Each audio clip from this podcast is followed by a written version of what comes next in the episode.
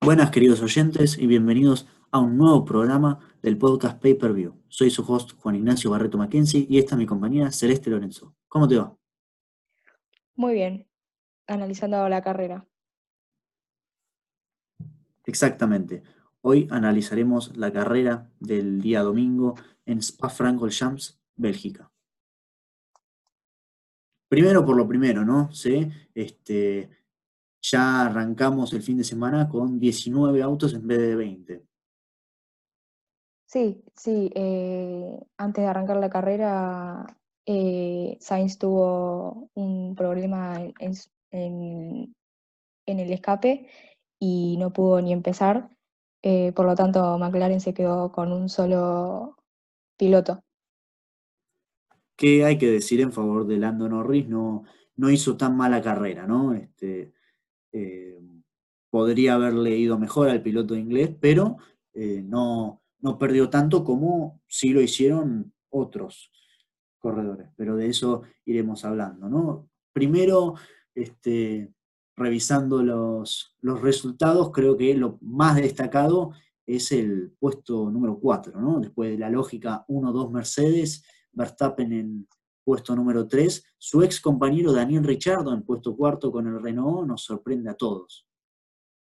Sí, sí, el australiano quedó en una muy buena posición, quedando en eh, la misma posición en la que clasificó, eh, dejando muy alto a, a la escudería francesa porque Ocon terminó quinto. Entonces quedaron en una muy buena posición. Exactamente, una jornada exitosa para la escudería francesa, que como bien decís, un cuarto y quinto puesto que los deja con la misma cantidad de puntos esta fecha que Renault, que, eh, que Red Bull, digo, que sacó a ambos autos en tercero y sexto, con Max Verstappen, que ya habíamos mencionado, y su compañero Alex Albon en sexto.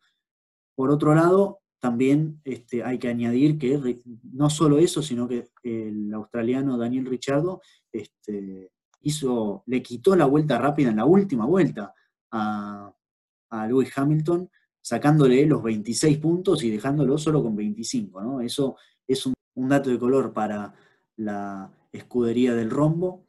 Este, así que bueno, por, ese lado, demostrando que al menos este gran premio corrió y con creces.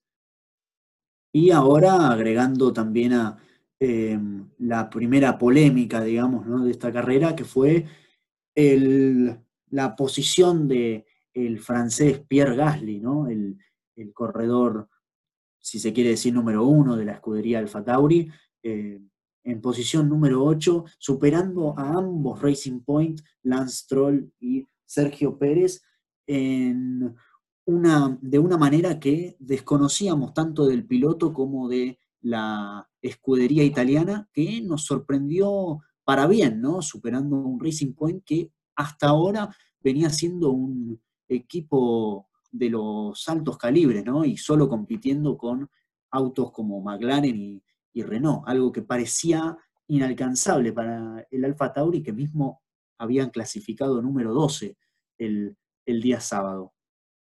Sí, totalmente. El piloto francés tuvo una muy buena carrera y, tuvo una estrategia bastante polémica en cuanto al, safety car, que no paró en los boxes, eh, por lo tanto lo dejó cuarto y Richardo y, Esteban Ocon lo superaron, pero igualmente quedó octavo en una muy buena posición. Totalmente, y, sumándole a lo que dijiste de la, la- parte polémica de, la estrategia, ¿no? Creo que hacen bien en, en dejarlo afuera. Eh, entiendo yo que, eh, primero porque podrían haber hecho lío con el tema de la doble parada, creo que esa fue eh, la, la mayor parte de los nervios, tanto de Alfa Tauri como de Racing Point, que dejó afuera a Checo Pérez durante el safety car.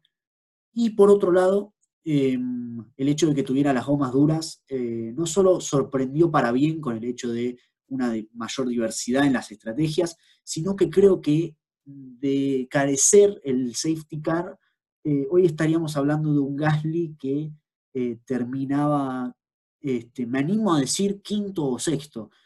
¿Por qué? Porque las duras, por lo menos por lo que venía demostrando Gasly, eh, habían tomado una temperatura bastante rápido en el auto Alfa Tauri que era digno de admirar, ¿no? Y creo que podía este, mantener ese, ese logro y ese éxito eh, continuando con esas gomas hasta que el resto de los competidores parara, ¿no? No estoy hablando de un podio porque evidentemente, eh, como mismo vimos cuando pararon en el safety car, eh, Hamilton, Bottas y Verstappen, los tres quedaron por delante de Gasly sin que él entrara, ¿no? Así que directamente descarto esa posición, mismo descarto a, a Richardo, que tuvo una gran recuperación al final de la carrera, pero creo que este, el quinto puesto con era algo lograble. Sí, sí, y el sexto y séptimo puesto de Albon y Norris también, como dije en el capítulo pasado, la juventud eh, quedó bien, bien posicionada. Junto a Gasly y Stroll también, eh, la juventud también ahí quedó muy bien parada. Pisando fuerte, totalmente, ¿no? Desde quinto a, noveno. Por otro lado, bueno, ya que mencionaste a Stroll, eh, tenemos que decir, si bien la juventud pisó bien fuerte, Racing Point creo que sacó el pie, ¿no? Este, un rendimiento muy flojo de parte del auto rosa que em, pareció un auto este, como el que nos tenía acostumbrados el año pasado y el anterior llamándose Force India y el anterior a ese, ¿no? Sí, sí. Eh, ¿Quién lo hubiese pensado en, las últimas carreras?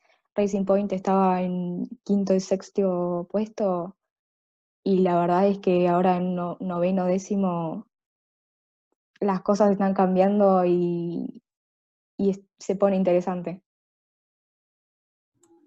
Totalmente, ¿no? Porque creo que en vez de generar que eh, se, cree un tercer equipo también separado, digamos, al resto, como este, podría decirse que está Mercedes claramente por delante, segundo claramente Red Bull, este, en vez de formarse un tercer equipo así apático y completamente separado de la mitad de tabla, eh, Racing Point ahora pareciera este, estar más enfocado en tener que competir con McLaren y con Alfa Tauri y mismo con Renault, ¿no? que si bien hoy tuvieron una gran carrera, hay que ver si pueden mantener el rendimiento. Bueno, debemos también agregar el hecho de este, el incidente en el segundo sector que dejó sin carrera a el Williams de George Russell y el Alfa Romeo de Antonio Giovinazzi, ¿no? Este, sé qué te pareció el, el, lamentable incidente que este, los dejó a ambos sin carrera. Y la verdad es que dijimos que Spa es muy famosa por los choques y dijimos que también queríamos choques y lo tuvimos, pero, pero bueno, Giovinazzi perdió el control de su, de su auto y por lo tanto Russell perdió el control del suyo y eso causó un gran safety car que duró bastantes vueltas eh, con una carrera que, que terminaba de otra manera a la que parecía, porque, porque Russell había tenido una buena posición en, las clasificaciones, pero bueno, eh, este accidente lo dejó afuera. Totalmente, ¿no? Y, y, creo que este choque, si bien este, por suerte fue, este, digamos, leve, sin, ningún tipo de contacto entre ambos autos, creo que eh, podemos decir que tuvo una importancia bastante notable, no solo en el Gran Premio, sino en, este, en general en la Fórmula 1. Quiero explicar mi punto de vista. En el Gran Premio, evidentemente, fue importante, generó el, safety car, como dijimos, eh, generó un cambio rotundo de estrategia de todos los equipos, eh, generó claramente está la salida de estos dos pilotos. Especialmente el de Russell, ¿no? que sin equivocarse, haciendo este, lo que diría en el manual, digamos, que, se debe hacer en, en caso de un despiste de un corredor contrario, este, digamos que Russell cumplió a la perfección con lo que debía hacer y fue simplemente un pasajero en, el accidente. Por otro lado, entiendo yo que este, voy a destacar de nuevo la, actitud del, corredor inglés, ya que entiendo yo que en caso de eh, él conducir su auto mismo por dentro de la pista, ¿no? En vez de este, intentar evitar la pista y sacarlo directamente afuera al, auto para evitar ningún choque con el, italiano, creo que hoy podríamos ni siquiera estar eh, queriendo mencionar el incidente, ¿no? Eh, hemos visto muchos casos en donde un auto que después de golpear contra afuera vuelve adentro de la pista y los resultados son fatales. Así que eh, me siento, digamos, enorgullecido por la acción que toma eh, Russell y este, buenísimo, ¿no? Que podamos estar hablándolo así y no, de otra manera. Bueno, y en otras noticias, eh, Ferrari empezó mal la, la carrera ya con las clasificaciones y terminó en una muy mala posición, incluido Raikkonen pasándolos, ¿no? Empezó mal, siguió mal y terminó peor.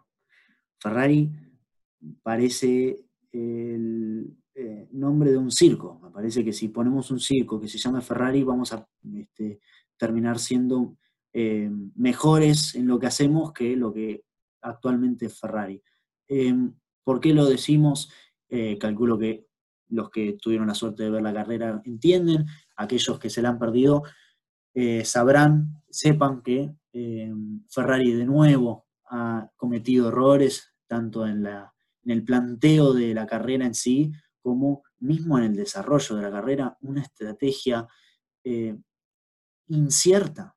O sea, e, es la única palabra que se me viene a la cabeza, este, especialmente después de haber escuchado tanto los radios, ¿no? de, de Leclerc y de Vettel, ambos diseñan, teniendo que diseñar ellos mismos la estrategia que van a seguir, este, porque preguntan en el box de Ferrari y no tienen ni idea. O sea, ¿hemos visto alguna vez semejante barbaridad? ¿sí?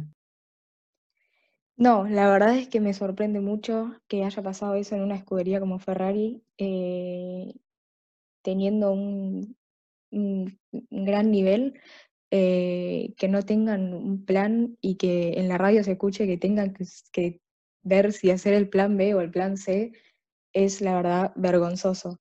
Y incluidas las paradas en los boxes, que se atrasaron con, la, con las ruedas traseras, o sea, todo salió mal.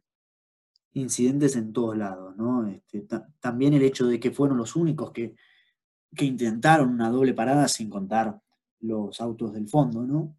Y este, mismo como vos dijiste, el hecho de que Ferrari no sea el mejor motor Ferrari este, que, haya estado siendo ese el Alfa Romeo de, Kimi Raikkonen, es, algo impensado, ¿no? Por, lo menos para este, la Fórmula 1 de hoy en día, no, no ha habido un auto con motor Ferrari exitoso en los últimos años y eso incluye a la escudería de Maranello, ¿no? que parece no encontrarle la vuelta este, ni al auto, ni al motor, ni mismo los pilotos ni estrategas están eh, coordinados en el equipo eh, rojo. Por otro lado, em, creo que ahora sí podemos oficializar, ¿no? Tocaron fondo. Eh, Leclerc no podía superar a Grosjean en un momento.